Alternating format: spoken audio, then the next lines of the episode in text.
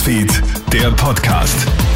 Hey, Melly Tüchler hier. Schönen guten Morgen am letzten Tag des Jahres, am letzten Tag eines sehr ereignisreichen Jahres. Dein News Update für den 31.12.2021.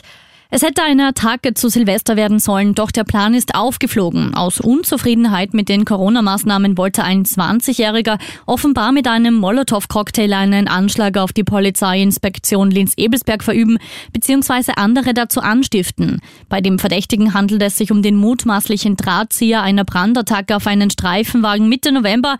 Laut seinen Komplizen war damals auch angedacht, einen Polizisten mit Benzin zu übergießen und anzuzünden. Der 20-Jährige wurde kurz vor Weihnachten Weihnachten von der Kopo festgenommen und ist in Untersuchungshaft.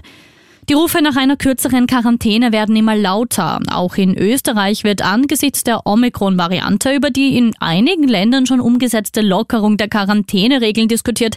Mit zu erwartenden tausenden Neuinfektionen täglich würde die Zahl der Arbeitnehmer in Krankenstand und in Quarantäne zum Problem werden. Das Gesundheitsministerium prüft bereits eine Lockerung.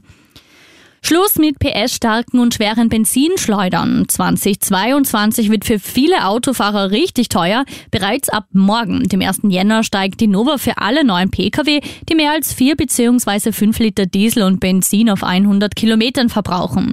Lenker von richtig verbrauchsstarken Autos müssen zusätzlich einen Malus zahlen und ab Juli werden dann Diesel und Benzin wegen der CO2-Abgabe um 9 bzw. 8 Cent pro Liter teurer.